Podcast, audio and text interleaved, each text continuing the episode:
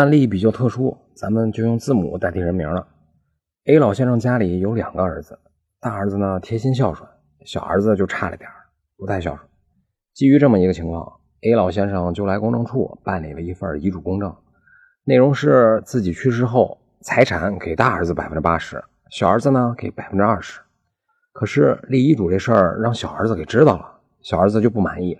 整天冷一句热一句的念叨这事儿，A 老先生一看这事态不及时处理，早晚要升级啊，于是就悄悄在家给小儿子手写了那么一份遗嘱。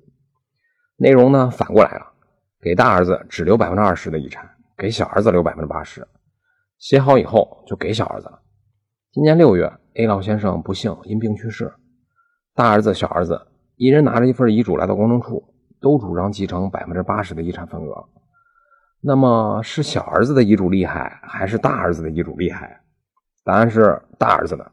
不过法律规定，公证遗嘱效力最高，要想改变的话，必须去公证处再立一份新的遗嘱来修改，否则自己手写的遗嘱改不了经过公证的。最后，大儿子最终继承了那百分之八十的遗产。以上就是今天的音频，供您参考。